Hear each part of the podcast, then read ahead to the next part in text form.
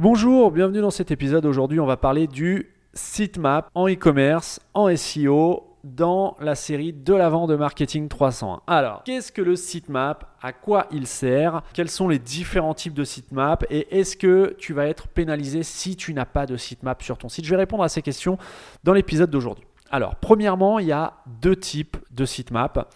Il y a le sitemap euh, qui va être un fichier XML euh, que tu vas mettre à disposition de Google et que Google, dont Google va se servir pour naviguer sur, son, sur ton site et analyser les pages qui le composent.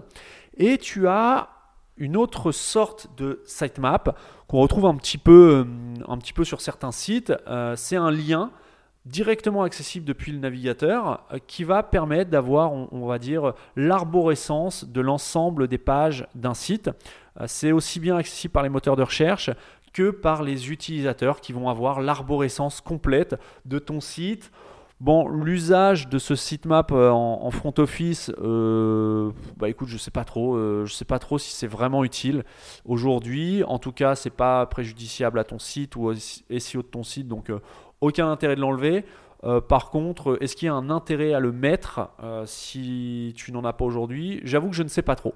Je ne sais pas trop là-dessus, il n'y a pas de retour. Je, ne pense pas, honnêtement, je ne pense pas qu'il y ait un impact significatif en SEO. Par contre, pour ce qui est du sitemap euh, XML, là, c'est une autre histoire. Alors, je vais aussi euh, lever une, euh, légende urbaine qui dit que euh, bah, si tu n'as pas de sitemap, tu ne peux pas être correctement positionné dans Google. C'est totalement faux. Le sitemap n'a pas vocation à améliorer tes positions dans Google.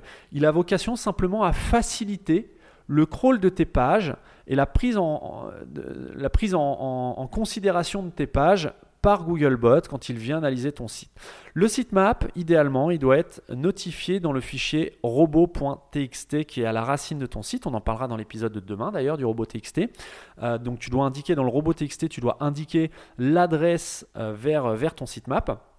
Mais tu peux aussi, et surtout, moi c'est surtout ce que je t'invite à faire, euh, si tu as enregistré, inscrit ton site sur la Google Search Console dont on a parlé dans l'épisode d'hier, eh bien tu vas pouvoir indiquer à Google l'adresse d'accès euh, du sitemap de ton site. Et le sitemap.xml, à quoi il sert? Eh bien, il sert à lister euh, de façon exhaustive toutes les ressources qui sont disponibles sur ton site. Ce que j'appelle ressources, ça va être aussi bien bon, ta page d'accueil forcément, ça va être tes pages de catégorie, tes pages de produits, tes pages CMS, les pages de ton blog, euh, ça va être euh, les images, la liste des URL vers tes images, etc., etc. Toutes les ressources que tu souhaites mettre à disposition de Google pour qu'il les, euh, bah, les indexe tout simplement et éventuellement les propose aux utilisateurs.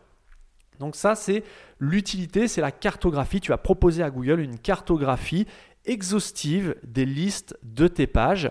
Si tu as un site, alors quelle est l'utilité fondamentale du sitemap. Si tu as un site qui est constitué de quelques dizaines de pages, euh, il est probable que l'usage du sitemap ne soit pas vraiment ou forcément utile sur ton site, puisque Google pourra très bien euh, analyser ta dizaine de pages euh, simplement en naviguant sur ton site. Maintenant, si ton site est constitué de plusieurs milliers ou dizaines de milliers de pages, là, le sitemap va être important puisqu'il va cartographier l'ensemble de toutes les pages de ton site et donc ça va aider Google à prendre connaissance de toutes ces pages euh, dont il n'aurait pas forcément connaissance en passant uniquement par les liens qui sont présents sur ton site, via tes menus, via, via, via tes catégories, etc. etc.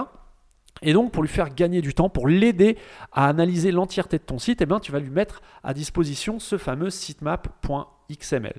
C'est, à mon sens, là euh, qu'entre en jeu véritablement euh, l'utilité du, du, sitemap. Si tu as quelques centaines de pages sur ton site, de toute façon, ça ne coûte rien de le mettre. Propose un sitemap, ça sera toujours ça de plus, toujours ça de gagner. Google va voir que tu, l'aides à, euh, à, analyser ton contenu et donc ça sera toujours, bah, toujours utile.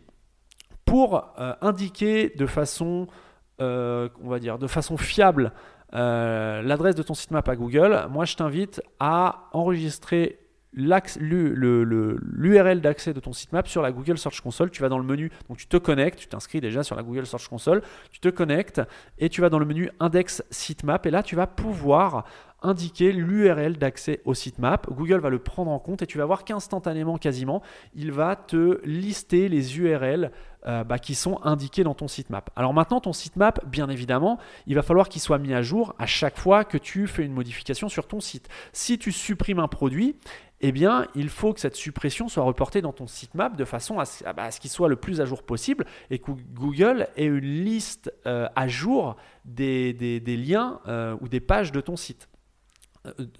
autre chose, si tu ajoutes un produit ou, un contenu sur ton site avec une nouvelle URL, eh bien, il faut que ce soit mis à jour dans ton sitemap.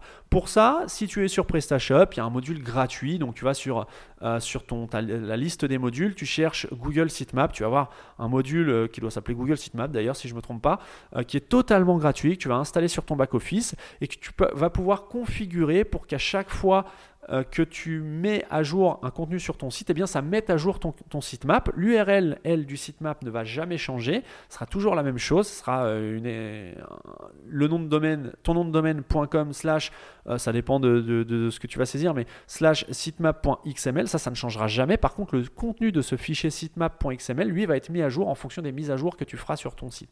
Et ça, c'est très important et Google aura accès en permanence à une liste exhaustive des pages de ton site et donc tu vas maximiser tes chances d'avoir toutes les URL de ton site indexées dans le moteur de recherche. Donc voilà, euh, je t'invite tout de suite, si ce n'est pas encore fait, à bien mettre en place un sitemap. Si tu es sur un autre CMS que PrestaShop, eh bien, il y a probablement un module ou une extension qui existe de façon à mettre à jour ton sitemap régulièrement. Euh, une fois que ton sitemap euh, est en place sur ton site, pour le mettre à jour, soit tu le fais manuellement, en général, il y a une URL à lancer qui t'est donnée par le module que tu devras lancer régulièrement pour mettre à jour le sitemap, soit tu mets en place une tâche automatisée. Là, il faut que tu te rapproches de ton hébergeur pour qu'il euh, renseigne ce qu'on appelle une tâche cron, C-R-O-N, euh, qui va venir mettre à jour régulièrement. Alors ça peut être une fois par jour, plusieurs fois par jour, euh, une fois par semaine, une fois par mois, bref, à la fréquence à laquelle toi tu estimes mettre à jour ton site. Et donc ton sitemap sera tout le temps à jour quand Google viendra l'analyser et ça va maximiser tes chances de voir des pages de ton site dans les résultats de recherche de Google. Je te laisse optimiser ton sitemap et je te donne rendez-vous dès demain. Demain, on va parler du fichier robot.txt, le fameux robotext.